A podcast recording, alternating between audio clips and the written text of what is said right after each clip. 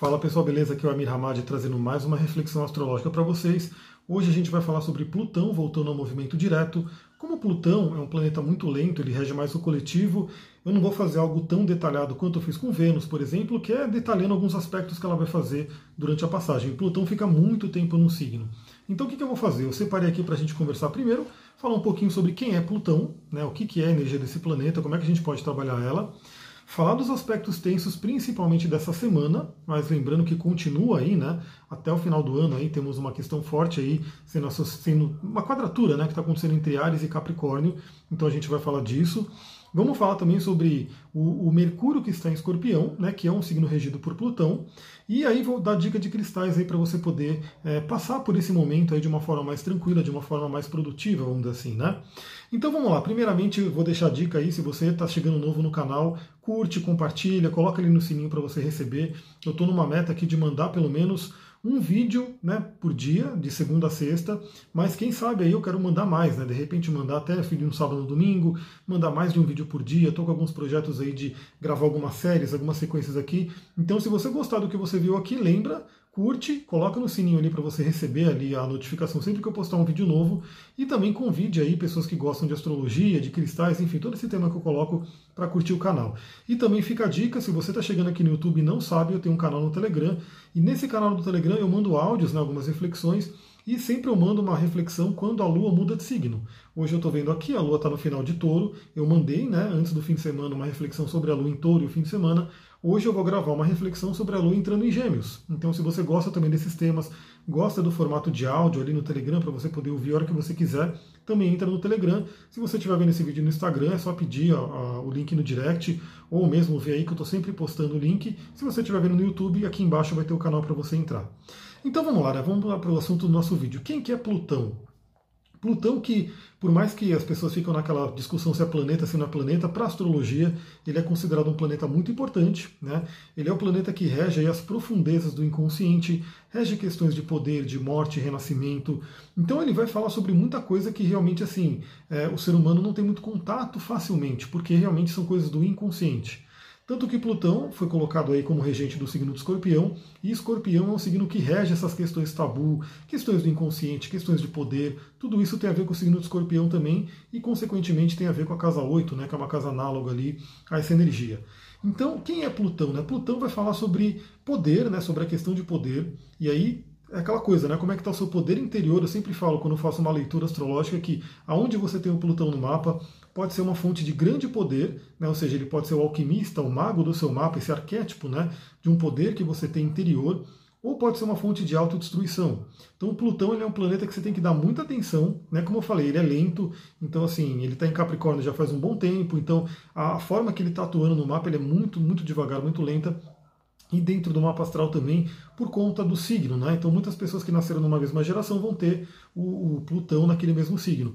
Mas o que você tem que olhar no seu Plutão, né? Em que casa que ele está, né? E como que ele faz um relacionamento com os outros pontos no mapa, porque você pode ter um Plutão mais ativo, né? Ou não. Então aí depende de você olhar o seu mapa com calma para saber como é que está essa energia de Plutão. Mas de qualquer forma, todo mundo tem. Também vale a pena dizer que isso já tenho falado desde muito tempo nas lives, vídeos, enfim, tudo que eu tenho gravado.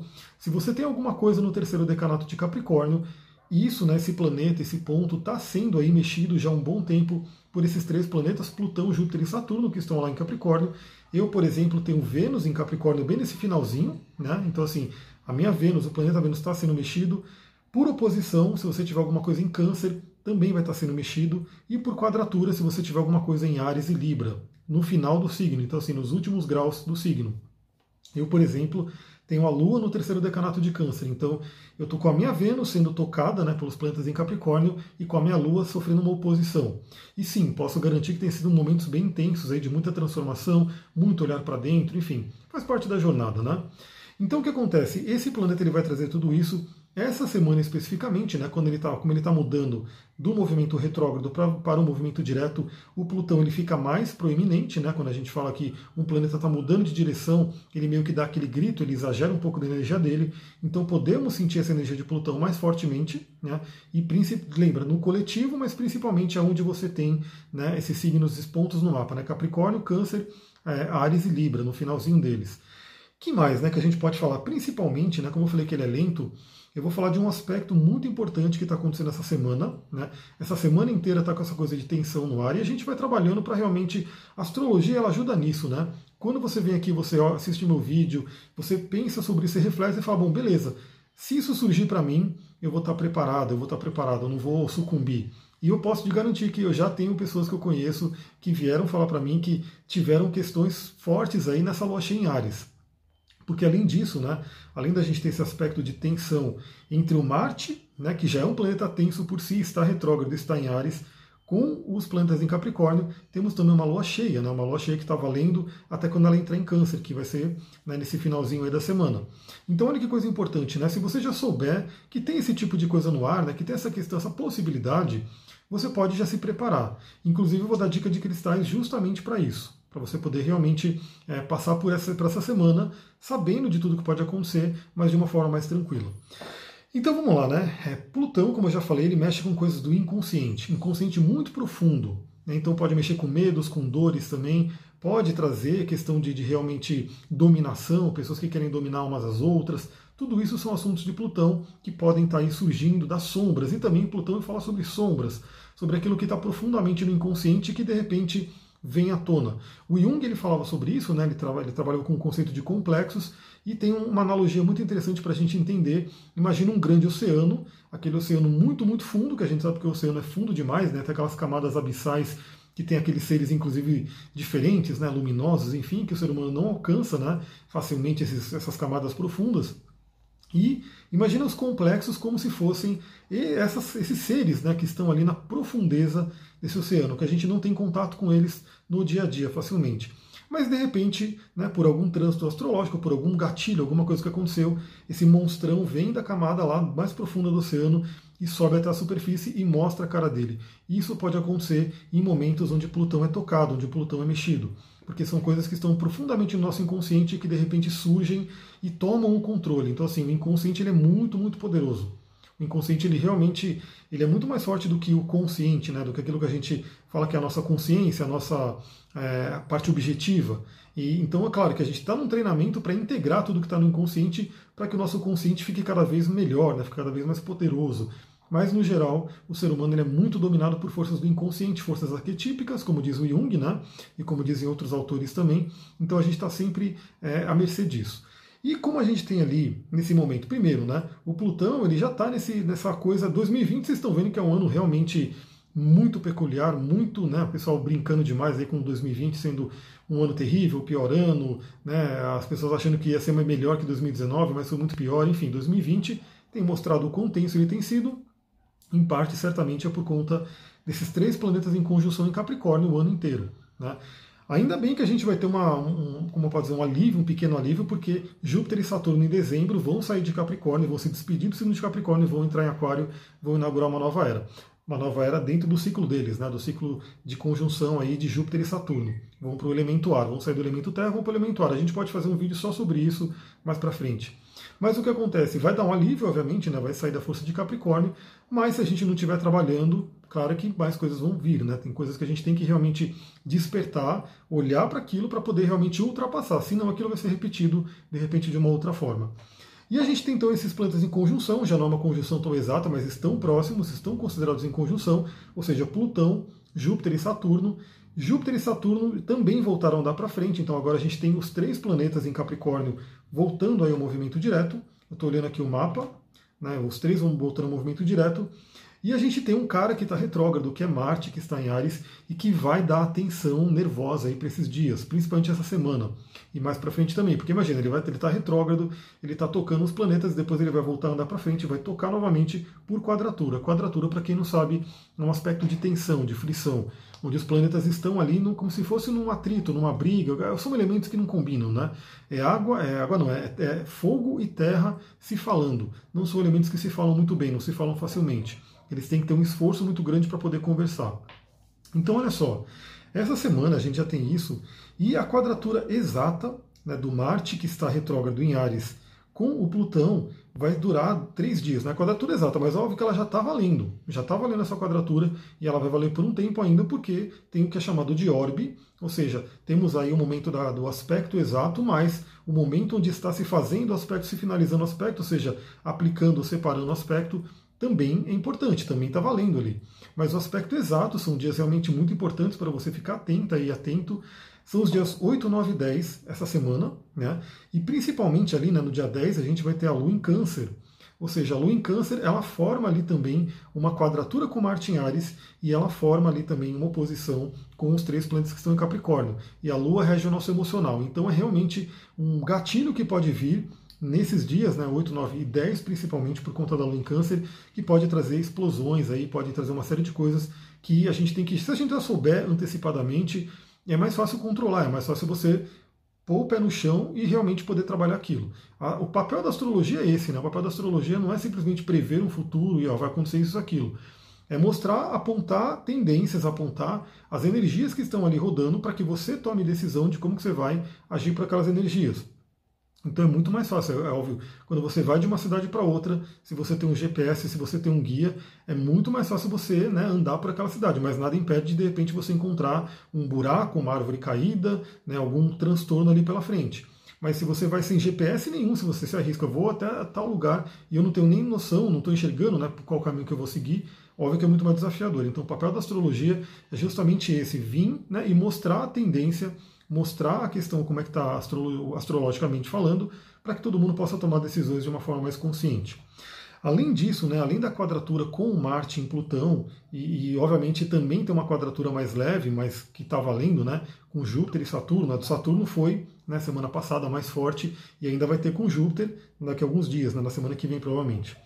É, temos aí o Mercúrio né, que é o planeta da comunicação, que já está em escorpião, que é um signo regido por Plutão, ou seja, é um signo que também fala das profundezas, é um signo regido por Marte, né, o, o escorpião é regido por Marte e por Plutão, então e dá uma exacerbada nessa questão de agressividade, principalmente raivas inconscientes. Então, galera, é incrível, né? Hoje, como as pessoas se atacam tanto, né? Você, você fala alguma coisa, de repente vem alguém, principalmente em, em questões de rede social, que as pessoas estão atrás ali de um celular, atrás da internet, é muita agressividade que você vê por aí. Né? A pessoa coloca alguma coisa, vem a pessoa lá e, e numa forma agressiva. É, é, normal você não concordar com alguém, as pessoas não concordarem uma com as outras, né? Mas essa forma de ataque, essa forma de agressividade, não é legal, porque já vai, vai gerar mais agressividade geralmente. Se a pessoa que está do outro lado, que recebeu agressividade, não for uma pessoa que olhe para aquilo e fala, não vou entrar nessa energia, gera aí um embate, e aí para que, que a gente quer mais brigas e brigas e conflitos no mundo dessa forma, né? Nisso eu recomendo muito um, um conceito aí chamado CNV, Comunicação Não Violenta, tem livros aí para você pesquisar, né? Eu vou depois indicar alguma, alguns materiais legais para você poder estudar sobre comunicação não violenta lá no Telegram, aqui no YouTube, para você poder pensar nisso, né? Como que você pode falar com uma pessoa, mas sem gerar essa questão de um atrito, né? Sem gerar uma briga, poder realmente resolver um conflito que todos eles existem, né? Não tem como a gente viver uma vida sem conflito, mas de uma forma não agressiva.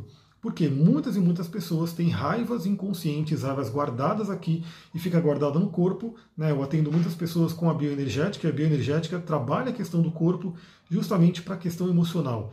Então eu indico, por exemplo, exercícios que são exercícios bioenergéticos que ajudam você a ir colocando aquela raiva para fora, aí poder trabalhando isso. Deixa eu tomar uma aguinha aqui que falei bastante, peraí.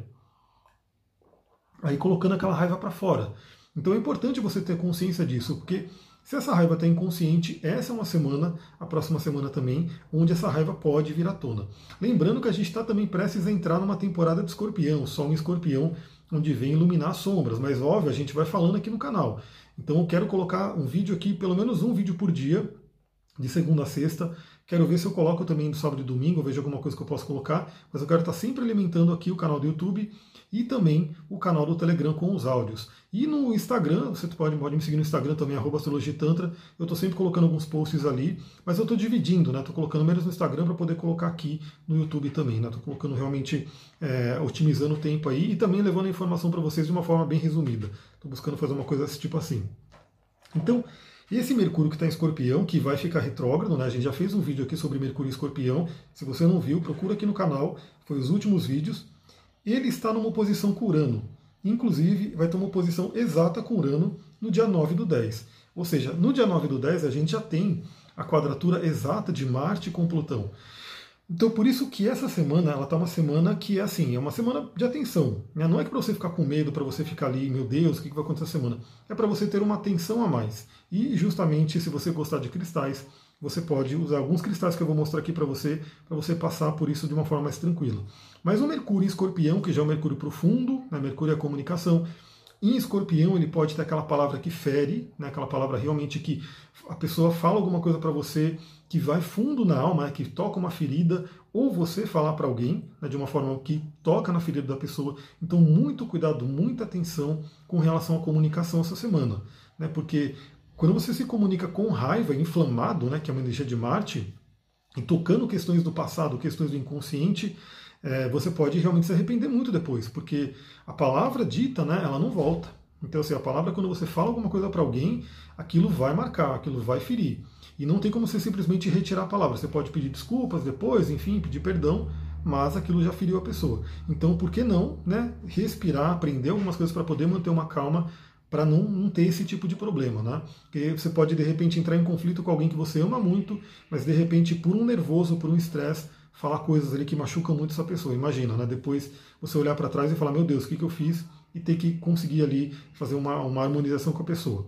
E então essa oposição com Urano né, traz essa tensão, o aspecto de oposição traz uma tensão principalmente projetada em outras pessoas. Uma oposição geralmente fala sobre projeções, também fala sobre equilíbrio, né? Então a gente ter aquela questão do equilíbrio, principalmente no eixo touro e escorpião. Então também o Mercúrio escorpião, como eu falei no vídeo, é um Mercúrio muito bom para você se desapegar de questões aí do passado, se desapegar de crenças, se desapegar de algumas coisas que não servem mais, né? E o touro, ele realmente ele traz aquela questão da calma, né? Embora o Urano não seja calmo, o touro ele traz uma energia de calma.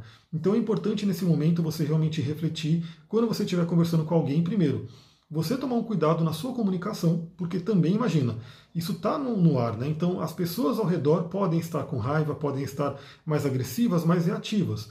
Então, dependendo daquilo que você fala, você pode ativar um gatilho de reatividade, de agressividade ou não. Então aí depende da forma que você fala. Por isso que, novamente, é importante ter muita atenção, muita consciência nessa semana.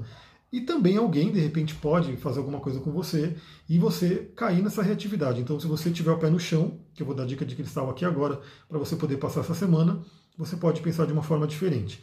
Então, de cristais que a gente pode utilizar, né? Já fica a dica, né? Se você gosta de cristais, acompanhe esse canal também, porque eu estou sempre falando sobre eles. Quero fazer mais vídeos sobre cristais, já tem vários gravados aqui, então, mas eu quero ir renovando eles, então me coloca aqui também no comentário se você tem algum, alguma dica de vídeo, alguma dica de cristal que você quer saber, enfim, para eu poder ir preparando. Eu separei dois cristais que são interessantes para esse momento, né? E é assim que a gente usa é, cristais na astrologia, né? Pedras dos signos, que todo mundo conhece, como você tem uma pedra que é para o seu signo e você fica usando ela, mas não é simplesmente isso. Pedras e signos, né, pedra da astrologia, é para a gente usar de uma forma dinâmica, conforme a necessidade. Então, para essa tensão aí, como eu falei que muita agressividade, muita raiva inconsciente pode vir à tona, uma pedra maravilhosa é a água marinha, né, vou mostrar ela aqui para vocês. Essa é uma água marinha um pouquinho maior que eu tenho. Ela é um berilo azul, né, como a gente já falou aqui em outros vídeos no canal. Essa daqui é uma outra água marinha que eu tenho já um pouco mais verdinha, com um heliodoro dentro, né, tem um pouco de heliodoro, que é uma outra pedra da família da água marinha, né, um berilo amarelo. E aqui uma água marinha no formatinho dela ali original, né, no formatinho como ela se forma, né, do canudinho. Porque essas aqui são roladas, essa é rolada, e essa é como ela vem bruta, né? Ela vem dessa forma.